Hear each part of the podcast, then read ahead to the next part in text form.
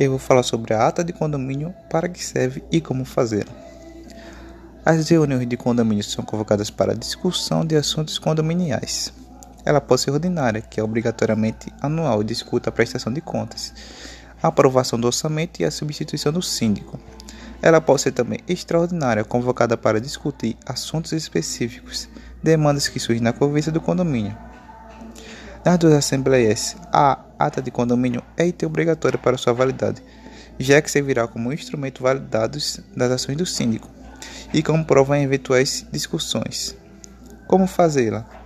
Para fazer uma ata de condomínio, deve conter data, horário e local da assembleia, com especificação do nome do edifício, tipo de assembleia, ordinária, mensal, anual ou extraordinária, itens discutidos de forma especificada e a deliberação sobre cada um.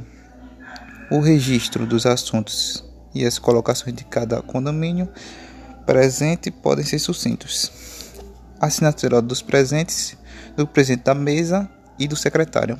Prova que a Assembleia obedeceu o quórum exigido pelas leis.